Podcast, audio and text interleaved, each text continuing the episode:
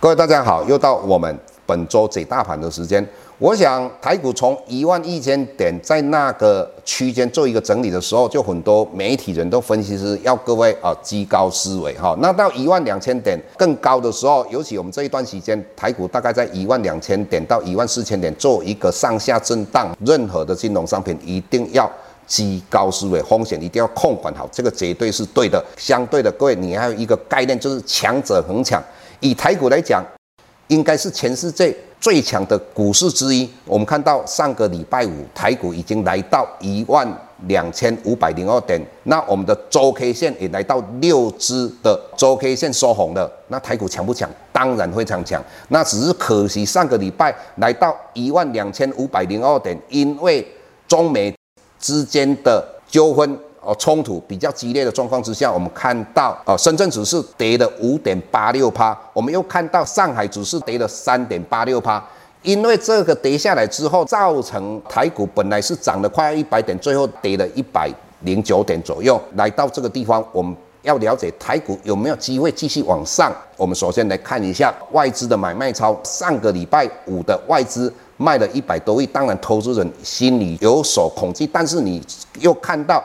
外资在企业里面增加四千多口的净多单，当然这个又安了一颗心。接下来晚上的台积电的 ADR 既然。涨了十四点一三 percent，来到七十六点八九美金。说实在的，老师看到它涨了十几 percent 的时候，以为自己看错了，继续用我的手机再继续看的时候，才知道是真的发生这件事情。最后台积电涨得快要十 percent，各位，这个是非常可怕的事情。老师对于大盘的看法很简单，因为台积电大涨，所以台积电就礼拜一，我们认为啊，至少涨个七八趴以上，应该。很有机会。如果它七八上一涨上来的时候，上个礼拜五看到上海指数跟深圳指数的话都大跌，那下个礼拜它涨的几率高不高？高。所以当台积电往上带的时候，又加上中国大陆的股市因为跌多了，毕竟会反弹嘛，在这种状况之下，会不会带动台积电以外的个股往上攻击呢？老师认为几率非常大。所以下个礼拜我们就不排除台股有机会来挑战一二六八二这个三十年的大关啊，这个是对于投资人非常。喜悦的一件事情，当然我们期待它。那回头我们来看柜台指数的话，老师一直跟各位讲说，涨到一百七十三点。那最主要后面大家都知道嘛，因为生技股的大涨，合一跟中天嘛，后来它又回档到上个礼拜最低点，来到一百五十九点。那最主要也是合一跟中天不再跌停板，而且它又有涨停板。以目前的合一跟中天价位到底合理不合理？当然这个也是看投资人对它的评价嘛。以目前来讲的生技跟跟过去的生技完全是不一样的，各位你要知道，之前的积压，它只是因为它有肝癌的一个解盲失败嘛，它只有一种新药而已嘛，耗点也是大大部分都一样，但是合一跟其他生技股现在有很多的新药，它已经已已经都到了第二期的一个解盲嘛，所以在这种状况之下的话，我个人认为我们的柜台指数来到一百五十九点啊，上个礼拜的话我们收到一百六十二点，至少它还维持在。二零一八年最高点一百六十点的一个支撑，它没有被跌破嘛，所以整体来讲还是一个健康的状况之下。接下来我们要跟各位再谈另一个指标，就是美元指数。各位，美元指数现在已经来到九十四点多了。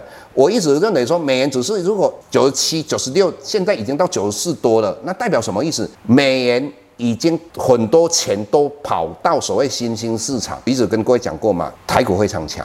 因为利率低到一个程度之后，全世界的利率都很低的时候，就不会产生所谓的经济大恐慌。为什么？各位你想想看嘛，当我们利率零趴的时候，你这一家公司只要赚一趴，你是不是可以活活存下去？那如果我利率涨到三趴的话，你必须要赚到三趴以上，这些公司才能够活下去嘛。那如果利率一直提高，民国七十九年那时候利率到十趴，各位你要想想看嘛，你公司必须要赚十趴以上，你公司才有办法活下去嘛。那两千年的时候利率提到六点二五趴，公司就没有赚六点二五趴，公司就没有办法经营下去嘛。所以我就一直跟各位讲说，只要利率不往上提升，全世界的股市一定会大涨的原因在这个地方。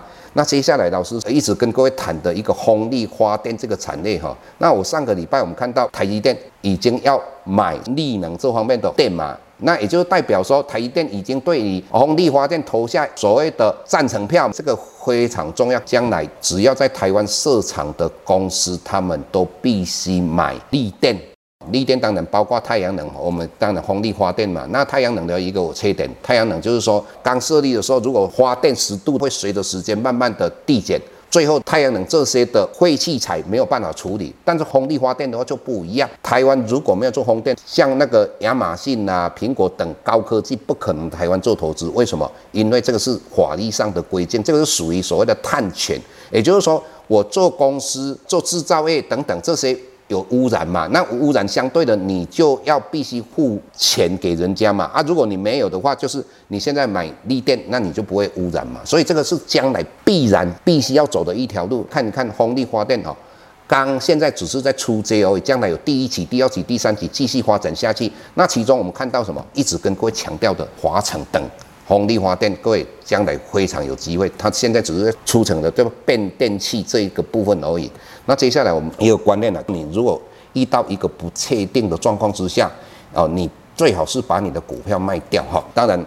我们在礼拜四看到光阳科传了一个信息，交给台积电的一些产品的话，发生一些有一点瑕疵啊，哈，所以在这种状况之下，八月份台积电已经取消光阳科给他的订单嘛。老师看到这个信息的时候，一定先把股票先砍掉。当然，我们在 PressPlay 那个地方，我们也看到这个股价没有办法站上五十块，老师认为这个信息应该有很有可能是真的。在这种状况之下。